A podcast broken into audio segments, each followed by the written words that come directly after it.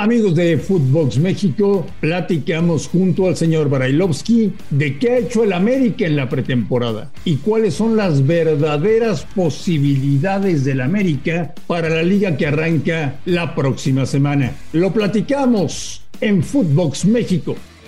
Footbox México, un podcast exclusivo de Footbox. Amigos de Footbox México, saludos. Un gusto estar con ustedes arranqueando una semana más. Parece mentira, pero hoy les puedo decir que el torneo de liga arranca la próxima semana. ¿Sí? Así de rápido, así. El viernes de la próxima semana arranca un nuevo torneo de liga que será raro, diferente, con, con muchas prisas, tratando de liberar jugadores para que mediados de noviembre solamente piensen en la Copa del Mundo. Así que la liga arranca la próxima semana. Y yo como siempre tengo muchísimas cosas que platicar con el señor Daniel Brailovsky, al cual le mando un fuerte abrazo. Ruso, ¿cómo estás? Un abrazo y que tengas una maravillosa semana. Igualmente, Andrés, un saludo para todos, te mando un abrazo, espero que haya pasado bien toda la gente el día de ayer, el Día del Padre. Y claro, continuamos, continuamos, vamos para adelante, Marín aquí andamos. ¿Cómo te fue de Día del Padre? Bien, bien, muy bien, muy bien, disfrutando con la familia, la pasé realmente muy bien, este, un día más, pero en el momento que, que hablas con, con, tus hijos y tus nietos y demás, este, es, es, sumamente agradable. Así que bien, maravilloso, maravilloso, Marín, todo, todo en orden. Por primera vez en el semestre, te lo puedo decir, Brailovsky. Sí. Perdió el América. está bien, Marín. Perdió el América un, partido amistoso, sí, es cierto. Perdió un partido amistoso. Perdió el América. Claro, es cierto. No te puedo llevar la contra. Perdió el América. Eh, y perdió bien, digamos, porque Pumas, Pumas se presentó, intentó jugar al fútbol, hicieron las cosas realmente muy bien y se llevó un triunfo que creo que a la postre fue merecido. ¿Y lo minimizas? No, en lo absoluto, nunca. Nunca minimizo un, eh, un resultado, un partido, para nada, en lo absoluto, Marín. Este, yo, digo nada más que, y, sigo con la misma sensación, fue un partido amistoso. Y hay que tomarlo como tal, aunque a nadie le gusta perder, y menos a los americanistas, y sobre todo contra Pumas, contra Chivas o contra Cruz Azul, pero es una realidad. Este, es un partido de preparación y espero que esto termine sirviendo para que durante el torneo veamos mejores cosas de las que hemos visto el día de ayer. Ruso, en las próximas horas se podrían hacer oficiales dos fichajes para el América. Uno es el de Néstor Araujo. Hay negociaciones directas entre América y Celta de Vigo. Están fijando el, el precio del futbolista y el sueldo del futbolista. La negociación la está llevando un muy buen amigo tuyo y mío que se llama Enrique Nieto. Y están todo el tiempo, porque no les entienden nada, hablando con los árabes. A ver si les venden al cabecita Rodríguez. Con Néstor Araujo y el cabecita Rodríguez, ¿se solucionan los problemas del América?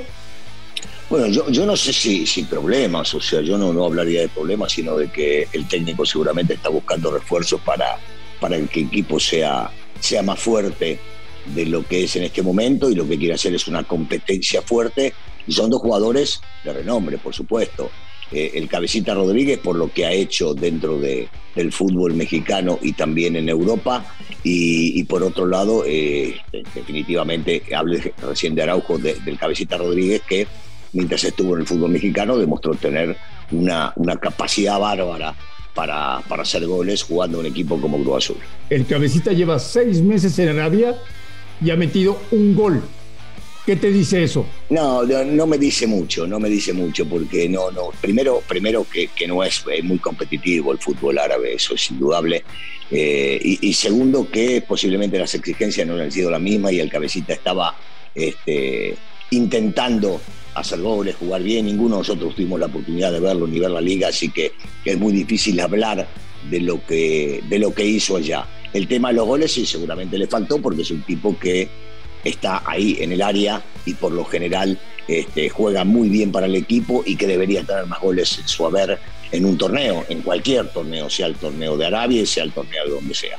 Pero, pero no me dice demasiado. Si viene para acá va a venir con muchas ganas, con muchas sensaciones, con la idea de que las cosas le vayan realmente muy bien, porque también, me imagino yo, debe estar pensando en jugar y de jugar más tiempo para poder integrar nuevamente la selección de su país.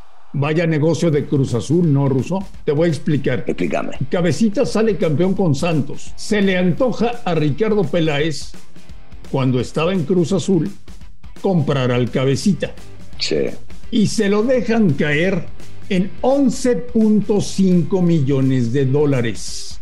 Después, Cruz Azul se lo vende a los árabes en 5 millones de dólares. Y ahora el América parece que lo va a comprar más barato. Vaya negocio, ¿no? Bueno, eh, para el América, digamos, en este caso, ¿no? Que lo pueda llegar a comprar más barato, sí.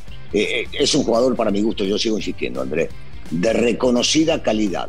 Un tipo que ya ha demostrado, tanto en la selección como en el fútbol mexicano, que, tiene una capacidad enorme para hacer goles, para jugar para el equipo, para, para servir a todo lo que pueda llegar a ser un funcionamiento eh, de, lo que, de lo que pueda llegar a pretender el técnico. No, no tengo dudas que sí puede ser un gran negocio para América y que habría de cualquier manera que intentar contratarlo, porque insisto, no hay muchos jugadores eh, que puedan dar eh, lo que te puede llegar a dar, en este caso, Cabecita. El americanismo te quiere escuchar, Ruso. si se llegan a dar los fichajes de Araujo y del Cabecita, ¿cuál sería tu once tipo, tu once ideal para jugar el torneo. ¿Cómo que no? ¿Por qué no? No, bueno, porque es imposible, todavía no sabemos este, quiénes se quedan, quiénes son los que van a entrenar, quiénes son los que van a estar disponibles para, para jugar en el equipo. No, no, no se puede armar hoy un once ideal este, sabiendo y entendiendo que Ochoa juega como de lugar, si se queda Valdés va a jugar Valdés, eh, seguramente lo traen Araujo para jugar, pero bueno, la competencia va a estar muy difícil también con el chico Cáceres, este, que Richard debería jugar en el equipo. Digo, hay, hay futbolistas que se me hace muy difícil poder llegar a pensar que no van a estar, pero habrá que ver, habrá que ver cómo, cómo se arma el equipo y quiénes son los futbolistas que están eh, para, para poder llegar a jugar y competir. Ya sacaste la lista, Russo, porque a América le están sobrando extranjeros, ¿eh? Por lo que dice el reglamento, a menos de que ustedes ya sabes cómo se manejan las cosas, digan que a partir del próximo torneo pueden jugar 15 o se pueden inscribir 18. Pero en este momento, en este momento, le están sobrando extranjeros al América. Y bueno, y va, a tener que agarrar y dejar este, ir a alguno que otro. Y por supuesto que, la idea es muy lógica. Si, si el cabecita está eh, en el equipo, este, hay, hay, que elegir bien y saber a quién vas a dejar eh, de lado. Sí, eso es indudable que va a haber que dejar ir algunos. Habrá que ver otra vez, André, esto, esto tiene mucho que ver con la decisión del técnico, ¿eh? con lo que el técnico pretenda, con la competencia interna que puede llegar a marcar, con los futbolistas que él ve al 100% como para poder llegar a seguir. Este, es, un tema, es un tema que para el técnico puede llegar a ser no complicado porque los ve el día a día y seguramente terminará decidiendo lo mejor que hay para, para el equipo y para lo que él pretende dentro de la institución. ¿Te dolió que el Monterrey le quitara al América a Berterame? Mira, a mí siempre me ha parecido un jugador eh, muy bueno, un muy buen futbolista, que puede, que puede llegar a competir con cualquiera eh, por la titularidad. Eh, sí, es un, es un, muy buen jugador, por supuesto que me hubiese gustado verlo en América, pero bueno, este, hay equipos que tienen más lana y que pueden llegar a agarrar y gastar mucho más como para llevarse futbolistas, tomaron la decisión de no luchar por él o de buscar al cabecita en lugar de buscarlo a Berterame y eso fue lo que consiguieron. La próxima semana arranca la Liga Ruso. ¿Ya tienes ganas de Liga? Sí, sí, sí, sí, sí, me gusta. O no, o no tanto, o no tanto. No, no, sí, a vos sabés que a mí me gusta cuando son, cuando vienen los partidos competitivos, cuando se juega por los puntos, cuando se pelea por un campeonato, eh, sí me gusta. Eh, me da pena seguir viendo un campeonato que no haya pelea por el no descenso, pero bueno, a mí el tema de que paguen lana es un tema ya de los directivos y es un tema que no tiene nada que ver o no se vincula con la parte deportiva. Pero sí, sí me gusta, me gusta. Cuando ya el torneo empieza a rodar y se empieza a ver lo que pueden llegar a proponer los equipos, y claro que sí, lo estoy esperando y ya ansioso de que la semana que viene empiece. ¿Y cómo le vamos a hacer, Daniel Brailovsky, para que en las primeras fechas los técnicos no nos digan, nos falta ritmo, estamos duros, el trabajo en playa fue muy complicado, tenemos que adaptarnos a una nueva idea, Yo creo, yo creo que en la jornada 8 o 9, más o menos, podremos empezar a alcanzar un nivel óptimo. ¿Cómo le hacemos para que no pase eso? No, no, no, eh, es que no le puedes hacer nada. Sí, sí va a pasar, sí va a seguir este, pasando. Con algunos, algunos otros no buscan excusas y no, no, no desean cualquier cosa por decir. En este caso, muchos de los técnicos que no vayan a lograr un resultado positivo seguramente irán diciendo que en las 5, 6 o 7 es cuando realmente se verá el equipo, más que nada para, para cuidarse las espaldas.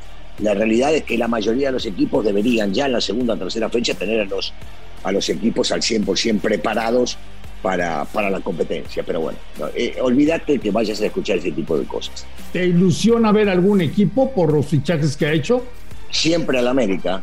Primero al América, segundo al América. Pero si no ha fichado a nadie. Bueno, pero ya ves, de que me estabas hablando recién, de Araujo y del Cabecita. Son dos. Pero no ha fichado a nadie. Bueno, pero son dos muy buenos, muy buenos. Bueno, y, igual, mira, te la voy a hacer más fácil para que sigas criticando, Marín, y sigas comiendo. Con o sin refuerzos, siempre que empiece un torneo me ilusiona bien a América.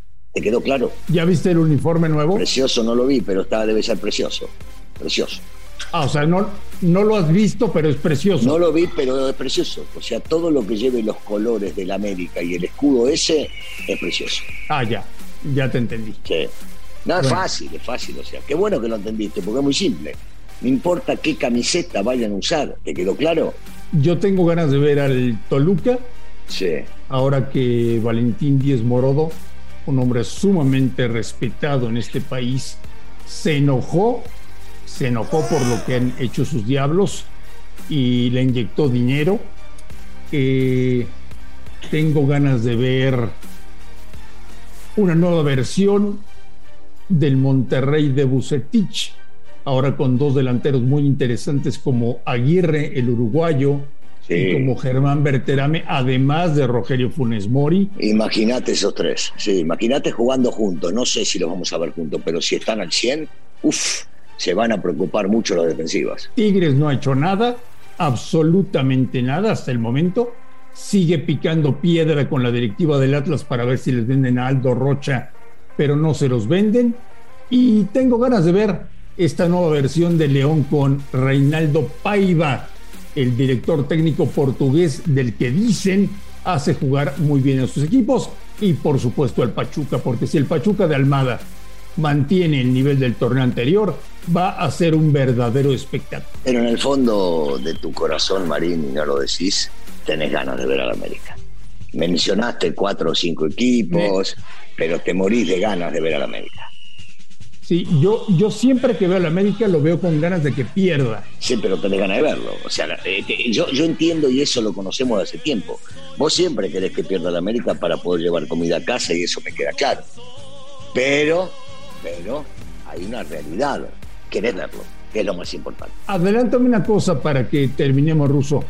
Cuando venga la primera turbulencia en el América, sí ¿Qué va a hacer la directiva con Fernando Ortiz? Dejarlo, debería dejarlo. ¿Estás seguro? ¿Estás seguro? No, no, yo no, de nada estoy seguro y no pongo las manos en el juego por los directivos. Lo que digo es que hay que dejarlo terminar el torneo. Hay que dejarlo empezar, trabajar y dejarlo terminar el torneo y medirlo después de que culmine el torneo, no antes. Señor Barilovsky, que tenga una semana maravillosa.